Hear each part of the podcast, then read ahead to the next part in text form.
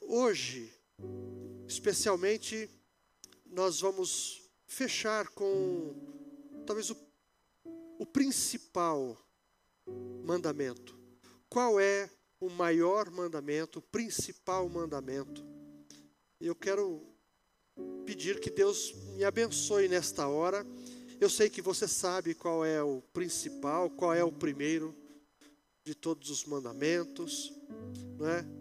É mas eu queria é, fazer uma reflexão sobre este mandamento, que eu acho que, ah, como o próprio Senhor Jesus disse, é, desse mandamento ou desses mandamentos é, resultam toda a lei e os profetas.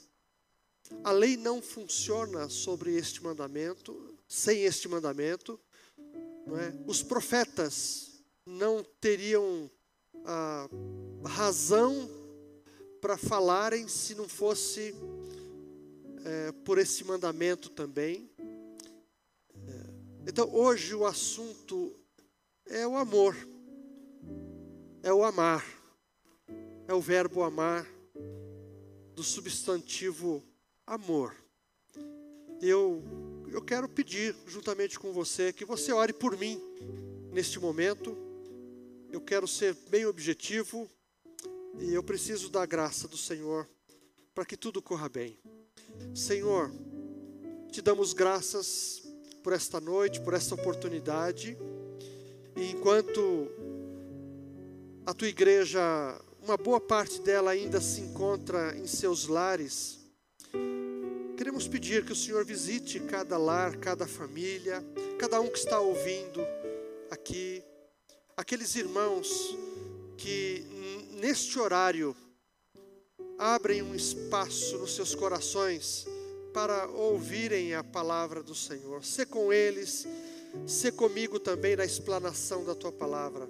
Que sejamos edificados por ela, para a glória do Senhor e para o nosso próprio bem.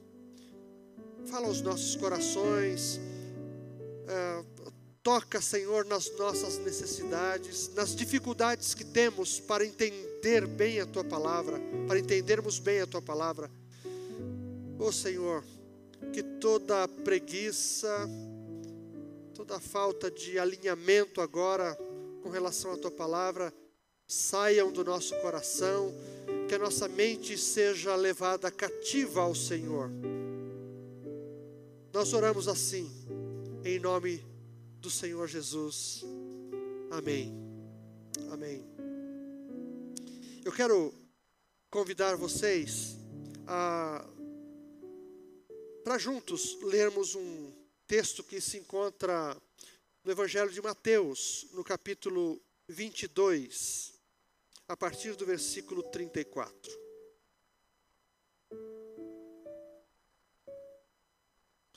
É uma é uma daquelas situações em que nós não sabemos exatamente por que este homem ou esses homens fizeram perguntas para Jesus.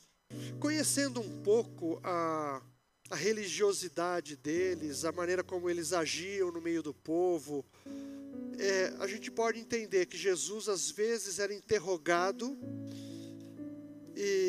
dependendo do que Jesus respondesse, isso poderia ser usado no, no sinédrio, no tribunal, alguma coisa assim.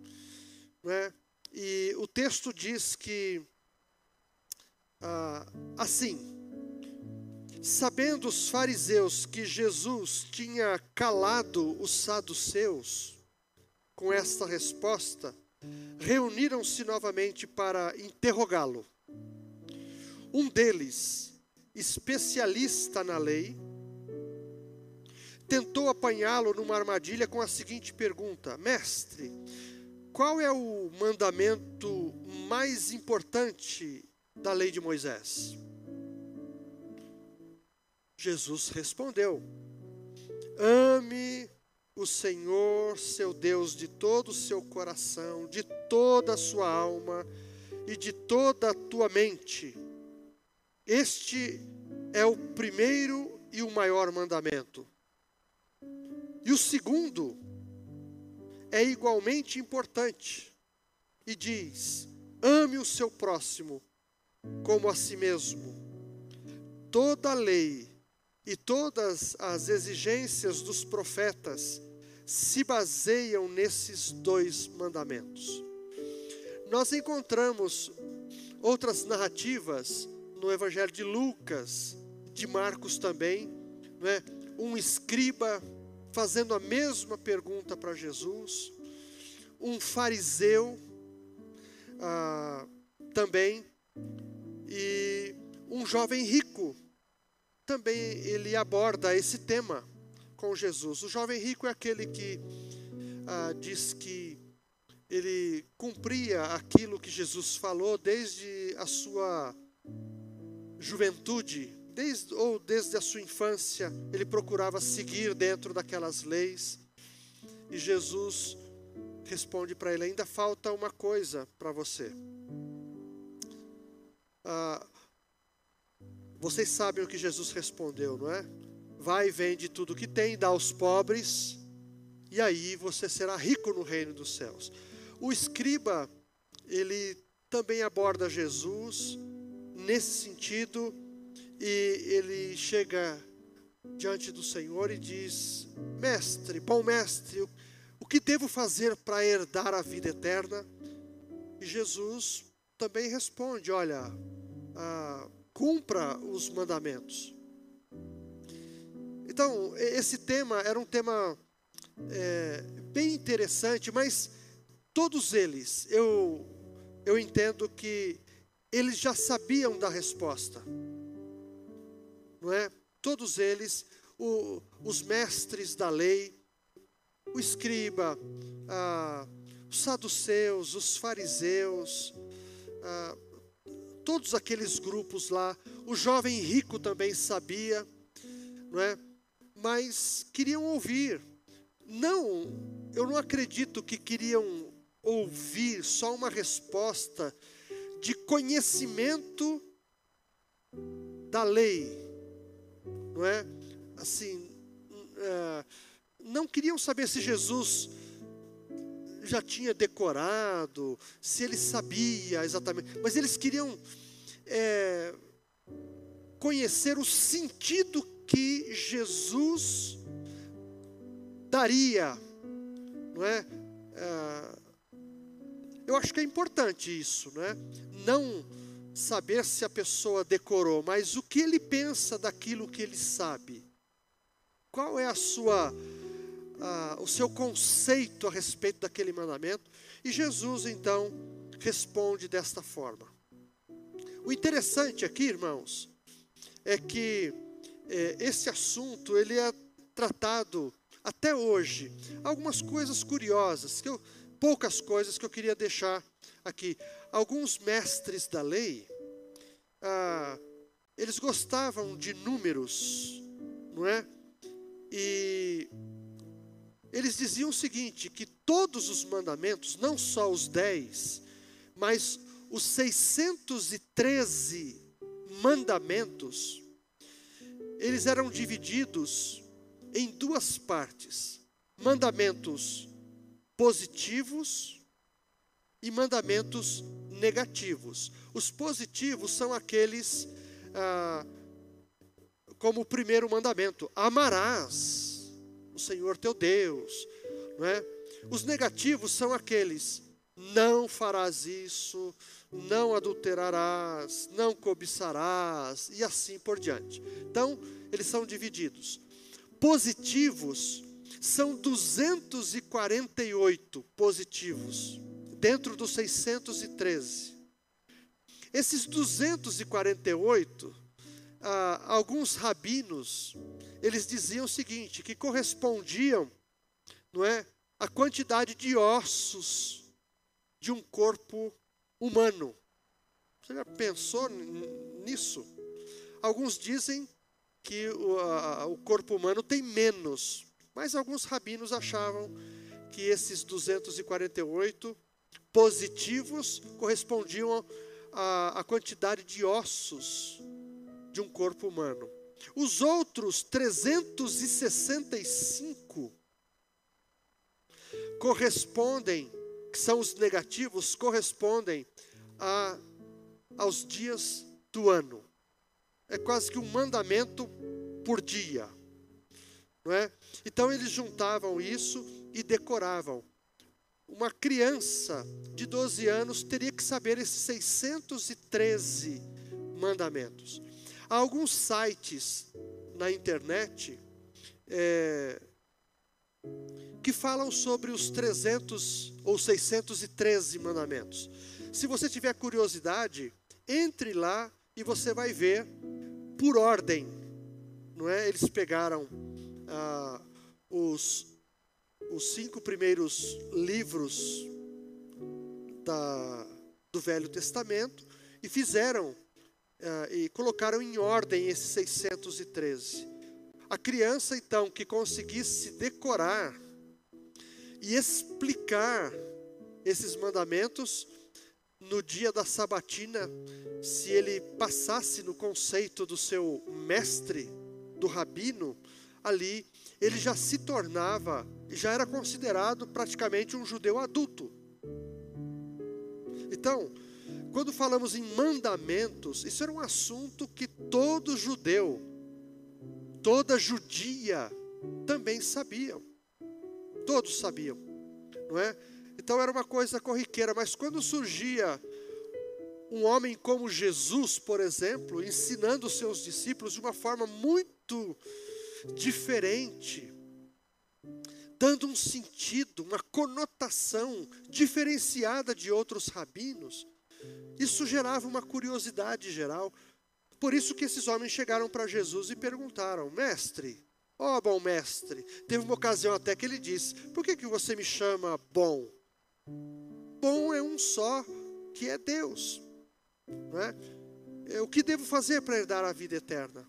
Ou qual é o primeiro, o principal, o maior de todos os mandamentos? Então, Jesus explicava e dava um desfecho inesperado, o que causava um positivamente um espanto. Muitos admiravam a doutrina de Jesus, a maneira como ele se expressava e ele, ele dava a sua interpretação, era uma coisa mais profunda, mais abrangente, mais real, não é? Mais verdadeira, dava um sentido mais exato das dos mandamentos. Isso chamava atenção, porque quando alguém chega e explica um mandamento religiosamente e não cumpre, não é? É estranho isso, mas quando vem alguém e, e, e ensina e cumpre,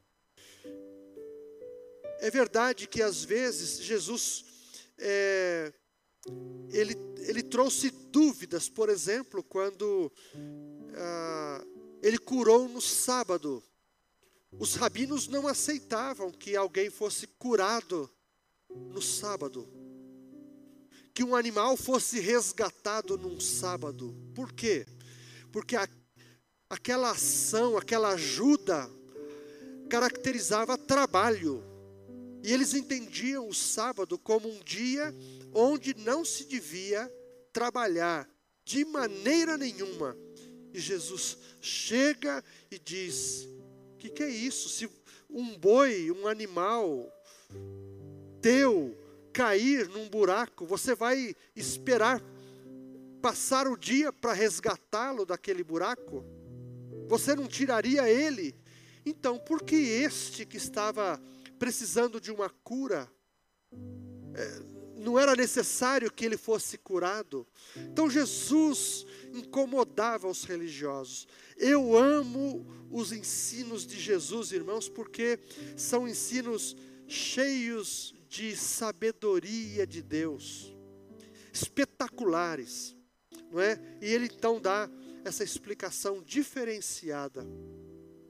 Neste caso aqui, irmãos, ah, Jesus respondendo à pergunta desses fariseus, é, ele vai, ele vai praticamente ele vai é, é, é, falar o que está escrito na própria lei. O primeiro e maior mandamento é esse: amarás ao Senhor teu Deus de todo o teu coração, de todo o teu entendimento, ah, com a tua alma, não é? Ah, e, e de, com todas as tuas forças. E eu queria aqui, irmãos, é, trazer para o nosso cotidiano o que, que isso significa, porque até onde eu entendi, o maior de todos os mandamentos tem a ver com o amor. Você se lembra das duas tábuas de Moisés, não é? E começava lá: ouve Israel, ouve, eu sou o Senhor teu Deus que te tirou do Egito não é? E ele começa a, a escrever ali o que ele requer do seu povo. Então, o grande mandamento tem a ver com um amor a Deus. Um amor a Deus. Ah, eu fico pensando, irmãos, é, Todos nós temos necessidades. Mas Deus não tem necessidade nenhuma. Eu não sei se você parou para pensar nisso. Se tem alguém que não tem necessidade alguma, é o nosso Deus. Ele é o princípio, a Bíblia diz que ele é o fim. Ele é o criador de todas as coisas tudo começa em Deus, no princípio, Deus. E eu creio que Deus então expressa, é, Ele escreve esta lei, não por necessidade. Deus não precisa ser amado para Ele ser Deus. Deus no meu conceito, não precisava criar absolutamente nada para suprir algum tipo de necessidade. Ele é autossuficiente, e se eu posso dizer assim, antes de todas as coisas serem criadas, ele era Deus. Eu não consigo explicar, a Bíblia não nos revela, não é? mas não há um espaço na palavra de Deus para dizermos que Deus tem uma necessidade. Mas então, se ele não tem necessidade, por que ele escreve: Eu sou teu Deus, amarás ao Senhor teu Deus, amarás. É um mandamento positivo, faz parte daqueles 248. Amarás ao Senhor teu Deus e só a Ele prestarás culto, não é? Se Deus não precisa, então por que Ele ordena assim? Ele dá uma ordem, Ele manda amá-lo. Eu coloquei algumas coisas aqui, irmãos, eu quero considerar uh, esses pontos aqui que eu coloquei. O primeiro que eu gostaria de trazer assim para a nossa reflexão, certamente tem a ver com uma dignidade que Deus tem, que mais ninguém tem. E só Ele é assim. Não existe outro ser, outra. Ah, Deus não é criatura, mas não há um outro ser, uma outra pessoa que seja digna de ser amada sobre todas as coisas. Jesus responde absolutamente certo. O primeiro e maior de todos os mandamentos é: amarás ao Senhor teu Deus. Amarás, não é? Por que Deus escreve isso? Talvez para nos ensinar que não há outro Deus além dele, que Ele é o, é o princípio de todas as coisas, que Ele é o Criador, que Ele é o sustentador, o provedor de todas as coisas. é aquele que mantém na palma de suas mãos todo o universo criado, tudo que existe está nas suas mãos. Eu não devo transferir, eu não devo depositar, eu não devo ah, me referir a um outro ser. Eu não posso ah, tirar o melhor de mim, que é um amor que Ele mesmo colocou dentro de mim, e transferir para uma outra pessoa, uma outra criatura. Isso não faz sentido. É por isso que o salmista diz: diz o tolo, não a Deus. Certamente o salmista estava se referindo a alguém que não reconhece a existência de um Deus Criador. E um Deus Criador que é digno de receber ah, o nosso reconhecimento. Só Ele é assim. Feliz é a pessoa que ah, entende isso, que recebe esta revelação de que há um Deus e que Ele manda amá-lo, não porque Ele precisa, mas porque Ele é digno. Então, honras a Ele. E Jesus está dizendo assim: é, se nós o reconhecemos como digno, então devemos amá-lo com a nossa razão, com o entendimento, com a nossa alma, o nosso sentimento, com toda a força, ou seja, com todo o empenho. É isso que Jesus está dizendo lá. Coração, mente, alma, força, porque Ele é digno. Você pode repetir comigo aí? Deus é digno de receber honra e glória. Este é o maior. Se eu amar alguma coisa acima deste amor que Deus merece receber, eu já estou pecando, porque eu não estou cumprindo o primeiro mandamento.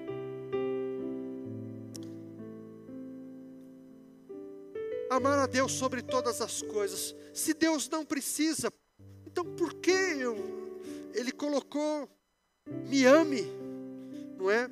Eu diria, além da dignidade que Ele tem, é justo.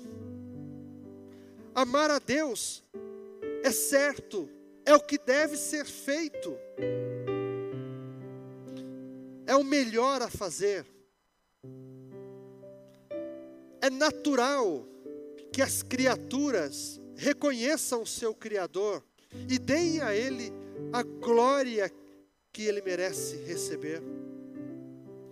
Não é por necessidade, irmãos. Eu acho que é triste se é que existe alguém assim, que se dirija ao Deus Criador, achando que ele vai acrescentar alguma coisa à pessoa de Deus, à sua dignidade, ao seu merecimento. Não é assim. É certo fazer, é inteligente a gente amar a Deus sobre todas as coisas. É racional é uma idiotice. Eu não vou pedir desculpas, não.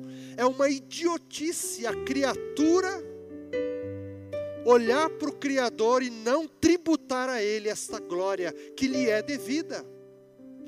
É como um pedaço de barro ou um pedaço de caco de um vaso que se quebrou se pudesse falar alguma coisa, ele olha para o oleiro e não reconhece quem o fez.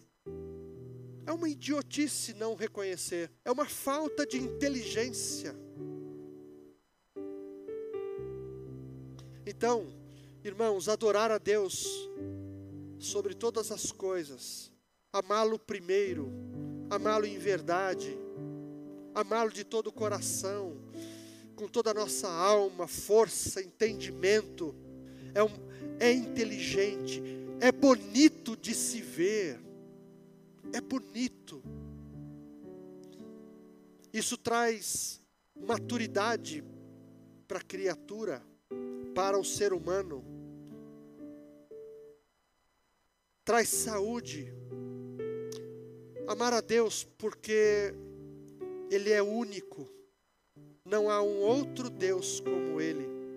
E nós fomos criados, irmãos, embora nós perdemos em parte esse. Quando o pecado, não é?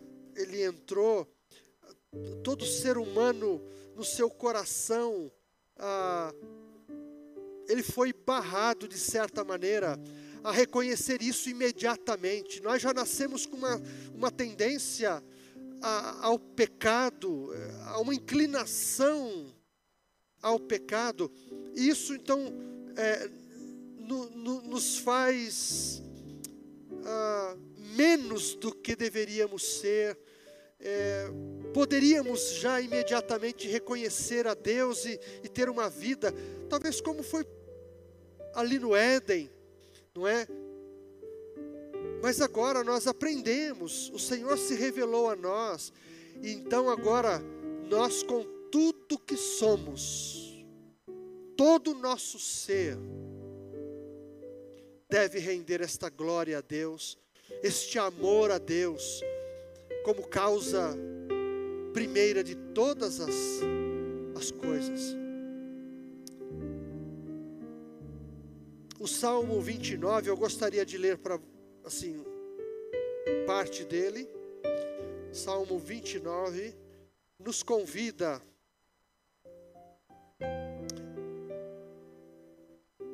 Vou ler apenas uma parte. É um salmo de Davi. Honrem o Senhor, seres celestiais. Honrem o Senhor por sua glória e força Honrem o Senhor pela glória de seu nome. Adorem o Senhor no esplendor de sua santidade. A voz do Senhor ecoa sobre o mar, o Deus da glória troveja. Sobre o imenso mar, o Senhor fala. A voz do Senhor é poderosa, a voz do Senhor é majestosa, a voz do Senhor quebra os grandes cedros. O Senhor despedaça os cedros do Líbano, e aí vai, e no finalzinho diz assim: O Senhor comanda as águas da inundação, o Senhor governa como rei para sempre, o Senhor dá força ao seu povo, o Senhor os abençoa com paz. Então, honrem o Senhor, seres celestiais, toda obra criada por Deus deve tributar a Ele essa honra, essa glória, porque Ele merece. Ah, Deus requer de nós esta adoração, porque Ele é o Criador e assim Ele estabeleceu. Como eu disse, não por necessidade, talvez por prazer de ver as suas criaturas reconhecendo essa doação de vida, esta oportunidade que todos nós temos de existir e responder a Ele dizendo: Senhor, Tu és o Senhor de toda a glória, eu te amo. Espontaneamente eu reconheço que o Senhor é o meu Deus, o meu Criador, o meu sustentador, a minha vida pertence ao Senhor. Eu quero, Senhor, te adorar, te louvar, eu me rendo, eu me prostro, eu quero cantar para o Senhor, eu quero viver para o Senhor. Eu acho que essa expectativa, se eu posso dizer assim, vou colocar aspas aí, esse desejo que Deus tem que suas criaturas tenham essa comunhão com Ele e desfrutem desta vida que só Ele pode dar. Ele ordenou assim, e nós precisamos obedecer esta ordem, porque é, pra, é para o nosso próprio bem. O primeiro e maior mandamento é esse: Amarás o Senhor teu Deus de todo o teu coração, de toda a tua alma e de toda a tua mente, com toda a tua força. Meus irmãos, eh, este mês todo o tema tem sido esse: famílias que ah, podem abençoar a sociedade. São famílias que se rendem a este primeiro mandamento, se submetem e obedecem.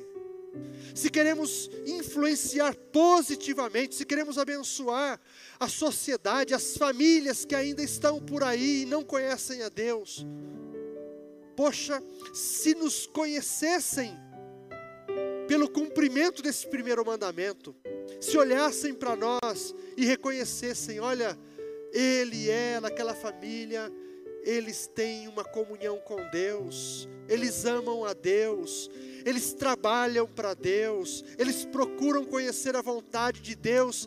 E, e, e, e eles executam isso na sua vida, experimentam esse relacionamento com Deus, eles são diferentes. Meus irmãos, ah, eu quero incentivá-los e me coloco neste convite também. Prestemos atenção nisso. Deus não precisa, mas deseja ser adorado em primeiro lugar. Se, eh, como nós ouvimos durante esse mês, se tem coisas, se tem pessoas, se tem não sei o que, algum amor maior fora de Deus, nós precisamos ser corrigidos por Deus, precisamos ser alinhados por Ele. Que o Espírito Santo, irmãos, nos ajude a, a identificar essas coisas que roubam o que só pertence a Deus. A nossa adoração, o nosso serviço, o nosso culto, o nosso trabalho, pertence a Ele, é direito direito dele, é um direito que Deus tem de exigir que nós o amemos. Vocês estão me entendendo aí? Dá um amém aí na sua casa. É um direito que Deus tem de exigir que nós o amemos. É um direito. E se queremos ser filhos obedientes, nós devemos amar a Deus, exclusivá-lo na nossa vida, colocá-lo em primeiro lugar nas nossas decisões, perguntar: é hora, é tempo, vou agora, espero, devo me casar, devo namorar, devo estudar, Senhor, o Senhor aprova o meu trabalho, Irmãos, é colocar Deus à frente de todas as coisas. Nós precisamos considerar seriamente esse mandamento. Porque, como Jesus de, disse, desse mandamento dependem a toda a lei e os profetas. Vocês estão entendendo, irmãos? Eu acho que vocês podem concordar. Eu não estou falando uma coisa que eu descobri. Ah, não. É verdade, está aqui nas Escrituras. Uma outra coisa interessante nesse texto que nós lemos é que Jesus, ele não perde a oportunidade de acoplar, de juntar, de unir um, um, a, a outra tábua o que eu disse até agora tem a ver com, eu vou chamar assim, de primeira tábua. É o amor a Deus, em primeiro lugar. A outra tábua tem a ver com o meu próximo. Não é? E ele então não termina a sua resposta só nesse ponto. Ele diz: e o segundo semelhante a este. Irmãos, isso me chama muito atenção. É, parece que na mente, no coração de Jesus, não há muito sentido colocar um ponto final neste mandamento. Amar a Deus sobre todas as coisas, não é? é e ponto final. Não, ele acopla, ele junta, ele une ao primeiro mandamento o segundo mandamento. Certamente Jesus está pensando nos outros mandamentos que têm a ver, não é? aqueles mandamentos horizontais que têm a ver com o nosso próximo. E ele diz que é semelhante ao primeiro. Não é, é eu diria assim, o, o primeiro realmente é, é o primeiro, é o maior, mas parece que o primeiro e maior, ele se completa nesse segundo, que é amar o próximo como a si mesmo. Você não acha curioso isso também? E eu diria o seguinte, irmãos: é, parece que Deus, Ele, Ele se contenta, Ele se alegra, Ele tem prazer, quando nós entendemos é, essa perspectiva que Jesus coloca, o primeiro mandamento, ele só vai ter sentido se o segundo funcionar, e vice-versa. Acho que você vai me entender. O apóstolo João, ele faz um questionamento em uma das suas cartas. Ele diz: Como você pode dizer que ama a Deus que não vê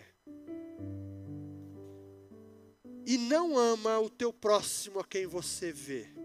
Ele faz um questionamento. Quem passa os olhos assim, de maneira muito rápida, não, talvez não perceba é, o sentido dessa pergunta muito importante. E eu acredito que muitas pessoas dizem que amam a Deus, mas não observam o segundo mandamento que Jesus coloca ali. Então, há uma correspondência, irmãos, há uma intimidade entre o, o principal, o maior de todos, com o segundo, que é semelhante ao maior. Ele se completa o segundo mandamento, que é o amor ao próximo, ele é um, eu diria que é um feedback, é uma resposta que nós podemos dar a Deus se nós o amamos ou não.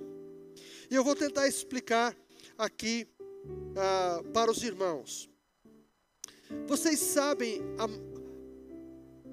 nós vemos é, os profetas do Antigo Testamento, as maiores e mais constantes queixas dos profetas que eram usados por Deus, como eu, eu gosto de dizer, o profeta não era aquele que simplesmente verbalizava o que Deus mandava dizer.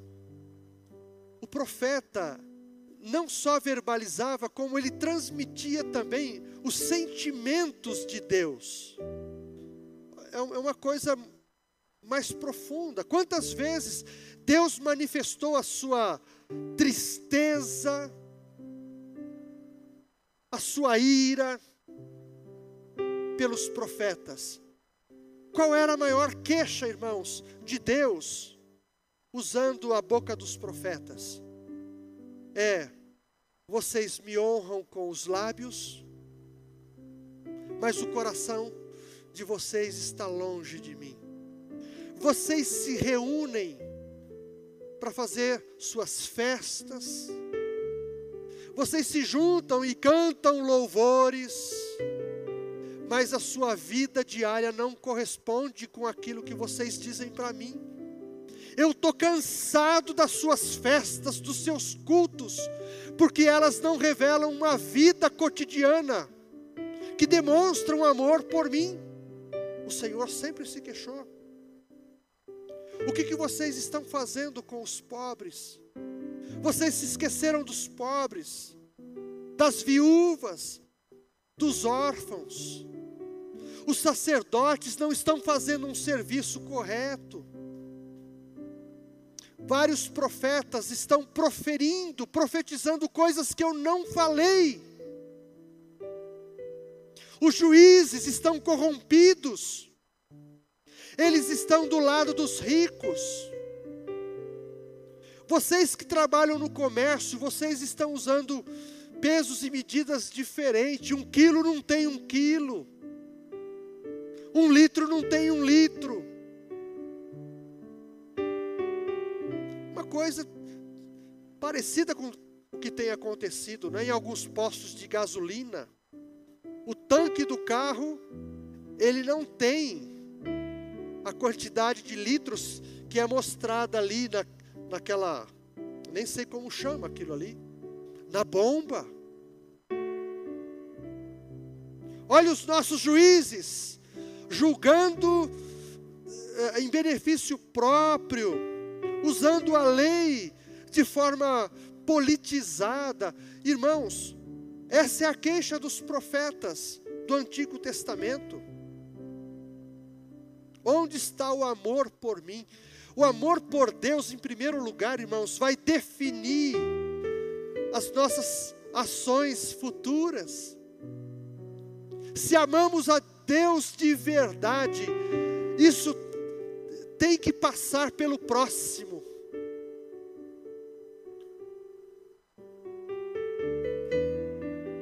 Eu diria, não há espaço diante de Deus para uma fé desprovida desse serviço duplo serviço a Deus e serviço ao próximo. Isso é, isso é religiosidade. Eu digo que amo a Deus, mas isso não reflete no meu, meu contato com o próximo. Eu acho que nós, irmãos, depois dessa pandemia, eu acho que a gente poderia melhor sobre as nossas atitudes diárias, cotidianas. A gente ainda sofre de cultite, não é? Dependemos muito dos cultos e, e, em muitas oportunidades deixamos de abençoar aqueles que precisam e nos alegramos na presença do Senhor aqui, não é? Então eu diria, o ensinamento de Jesus é esse. Deus espera que nós o amemos de verdade sobre todas as coisas, mas esse amor, ele deve ser correspondido no meu amor ao próximo. Quem diz que serve a Deus, deve provar que este serviço passa pela vida do próximo e vice-versa. Quem diz que ama a Deus deve amar o seu irmão, conforme está escrito lá em 1 João, capítulo 4, versículo 20. Deus não precisa de nada, mas recebe o que não precisa quando amamos o nosso próximo. Dá para entender isso, irmãos? Deus não precisa de nada, mas quando o nosso amor por Ele é refletido no meu serviço ao próximo, Deus se alegra, Deus é glorificado. É isso que Jesus disse: olha, quando vocês fazem boas obras, o meu Pai é glorificado. Jesus está querendo dizer o que com boas obras? É um serviço ao próximo, a quem necessita.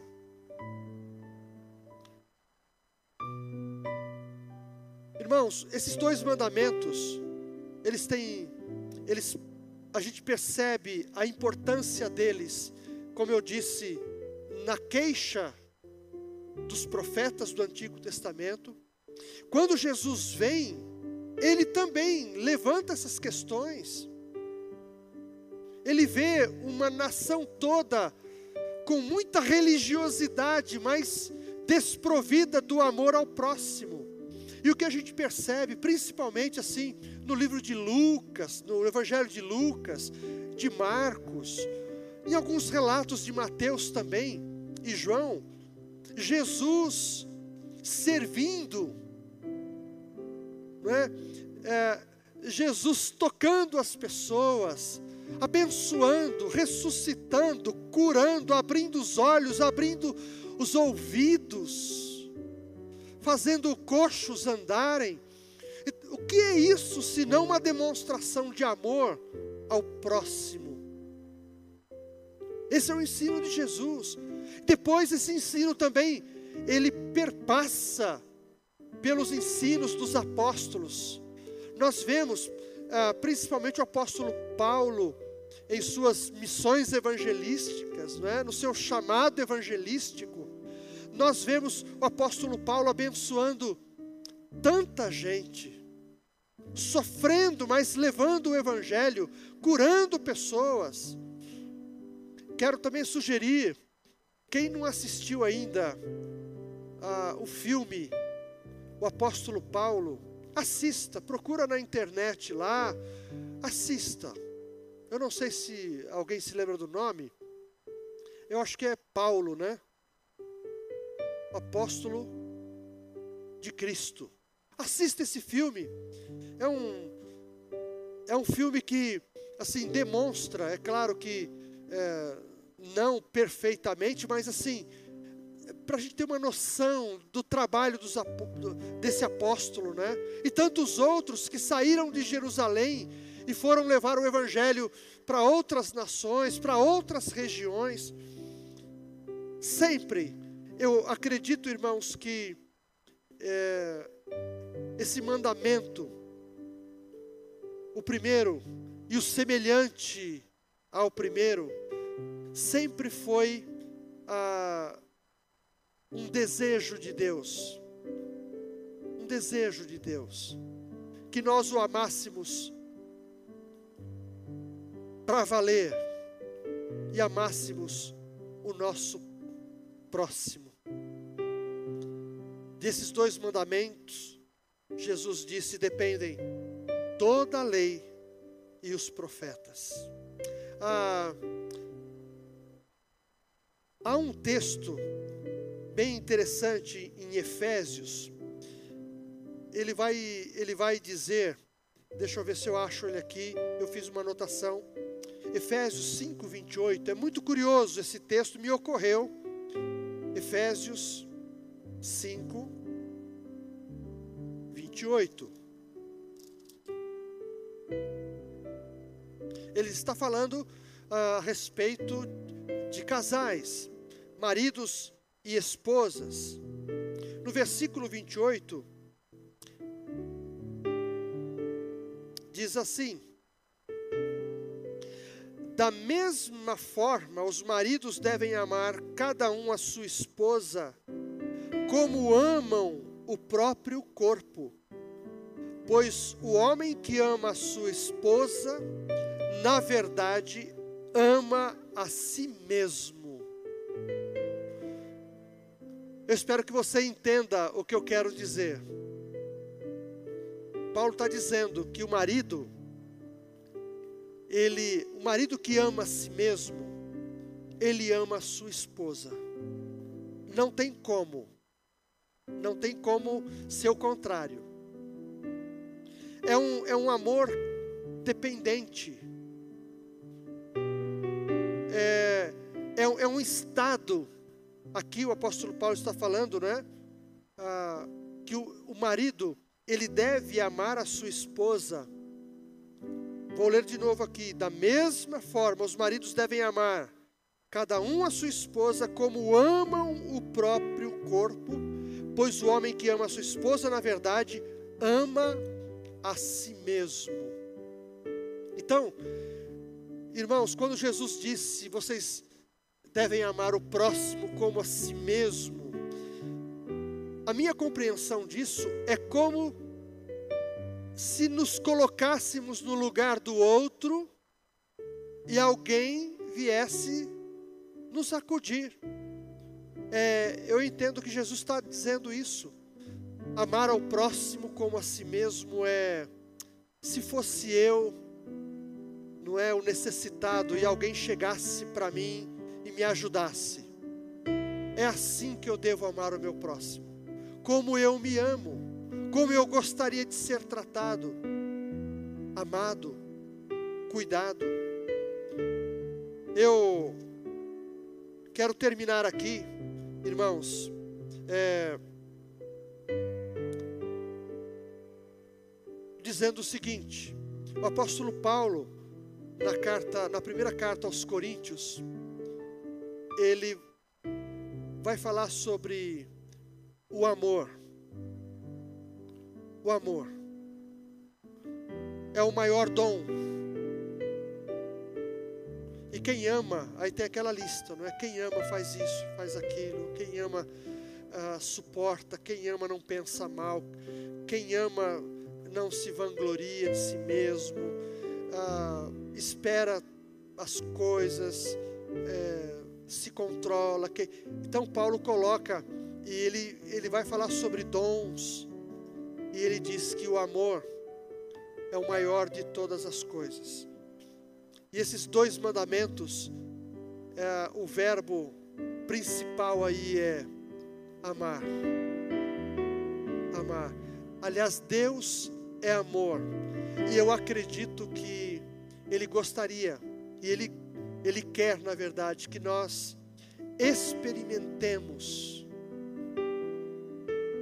essa, essa, essa beleza do amar. Quando amamos, somos correspondidos. Aliás, Deus nos amou primeiro.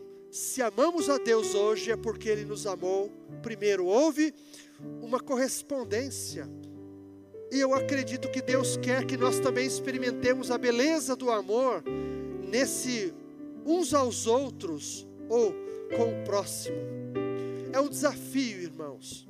Aliás, Jesus veio quebrar paradigmas. Não é quando disse, olha o que foi dito aos antigos: amarás os amigos e odiarás os inimigos. Eu, porém, vos digo: amai-vos uns aos outros, amai os vossos inimigos, não é? amai aqueles que vos perseguem, orai por eles. Então é um é uma provocação de Jesus a todos nós.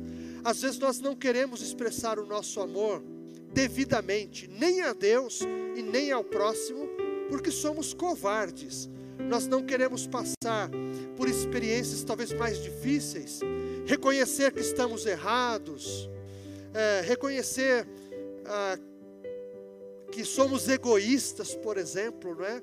Onde o egoísmo encontra espaço na vida cristã, irmãos? Não encontra. Onde a avareza encontra espaço na vida cristã? Não existe espaço para avareza, dissensões, ódio, brigas, não existe. Mas para o amor, há todo o espaço. Onde há amor, irmãos, não há lei, porque o amor está acima de, de todas as coisas. Então eu termino esta palavra trazendo este este convite, esse desafio. Primeiro, vamos refletir, vamos fazer uma autoanálise. Temos colocado Deus acima de todas as coisas? Temos dado a Ele o que Ele merece receber, o que Ele ordena receber? É um direito foi Jesus quem disse também, quando perguntaram: é lícito pagar tributo a César? E Jesus então pediu uma moeda e perguntou: de quem é essa efígie? De quem é essa cara aqui, essa, essa imagem? E aí responderam: a César, é de César. E Jesus então disse: então, Dai a César o que é de César. Se ele exigiu tributo, tribute, pague o tributo, pague o que é devido a César, mas não se esqueçam de dar a Deus o que pertence a Deus. Somos dele, irmãos, devemos viver para Ele, segundo os seus mandamentos, segundo a sua vontade. E o segundo desafio, vamos colocar o nosso coração diante de Deus, vamos ver se há correspondência. Se eu digo que amo a Deus, mas nessa área de amar ao próximo eu estou falhando. Amar o próximo, quem é o teu próximo aí? Não é? É o teu marido, é a tua esposa, teus filhos. Vamos rever isso aí. Um necessitado, alguém que precisa. Levítico 19. Ah, Levítico 19. Eu quero sugerir que você leia Levítico 19. É um texto muito interessante. É, que vai falar sobre isso, cuidado de Deus, ordenando, não é, é como o, o, o povo de Israel ele devia lidar com o dia a dia, com o pobre. É, são leis civis, mas que tinha a ver com o bem do outro. Está aqui o, o amor ao próximo, aqueles que não tinham, nas colheitas, um exemplo só, e eu fecho aqui. Um exemplo, olha, quando vocês escolherem milho, espigas de milho, aquilo que você, aquilo que você não conseguiu colocar e caiu, não pegue, deixe ali, porque tem gente pobre que vai vai perceber que tem espigas de milho, deixa eles pegarem. Nas plantações de uva, não cortem todos os cachos, deixe alguns cachos para os necessitados, quando eles vierem, eles possam participar da bênção que você recebeu da parte de Deus. Então, esse cuidado ao próximo, irmãos, ele é muito importante e acho que a igreja precisa aprender mais. Falo aqui como pastor da igreja de Calmon Viana. Nós precisamos experimentar mais essa coisa de amar a Deus e ao próximo, para sermos famílias que influenciam positivamente, que abençoam a sociedade. Que você seja uma família assim, que eu faça parte, eu, Cris, Má, Tiago, a nossa família, nós possamos ser bênção para a sociedade. Porque Jesus vem aí, nós precisamos fazer o nosso papel direitinho. Amém, meus irmãos? Eu quero agradecer a sua audiência e eu quero orar com você. Mesmo você sentado aí no seu sofá, na sua cadeirinha, ore comigo agora. Coloque a sua família, se coloque diante de Deus. Esse é um momento de pedir perdão porque nós não estamos amando a Deus sobre todas as coisas. Confesse, ore, peça graça para o Senhor te abençoar. Se você reconhece que Ele é Deus, que você ame a Ele acima de todas as coisas. Se é outra área, se é a área do próximo, se você não tem feito um bom trabalho nesse sentido, aliás, não tem nem ligado, nem se importado, peça perdão também, e de alguma forma aí se movimente, peça, Senhor, modifica o meu coração, dilata a minha visão, eu, eu quero fazer a tua vontade, porque o que Jesus disse, irmãos, que Jesus disse é muito sério, o maior de todos os mandamentos é amar a Deus sobre todas as coisas, com tudo que somos e temos. E um segundo mandamento, semelhante a esse, é amar o nosso próximo como a nós mesmos. Falei? É isso. Vamos orar? Senhor Deus, graças te damos, porque o que nós podemos aprender com Jesus é, é de uma riqueza sem medida, Senhor que os nossos olhos espirituais, o nosso coração espiritual, a nossa mente até a nossa força possam ser tocados pelo poder da tua palavra, no sentido de melhorarmos a nossa vida cristã, que ela tenha sentido, que ela, ela corresponda à expectativa que o Senhor tem ao nosso respeito. Ensina-nos, Pai querido, a colocá-lo acima de tudo e de todos. Que os nossos olhos sejam voltados para Ti em primeiro lugar. Que não haja impedimento algum, que não haja ídolo algum, que não haja imagem, pessoas, coisas, objetos que roubem a nossa adoração, nosso reconhecimento a Ti em primeiro lugar. Que o Senhor seja o primeiro, destacado, Senhor, acima de tudo na nossa vida. Mas em segundo lugar, que nós possamos olhar o nosso próximo com carinho, com amor, como ah, nós gostaríamos de ser tratados, de ser cuidados. Ensina-nos a, a melhorar nesse quesito do amor ao próximo, Senhor. Em nome de Jesus, eu peço que nossas famílias sejam edificadas, abençoadas, em nome de Jesus, ó Deus. Quero aproveitar e pedir, Senhor, que a pastor Adriel, que não pôde estar conosco hoje, ele tenha vitória no problema que ele está passando, Senhor. Sua família saia vitoriosa desta situação.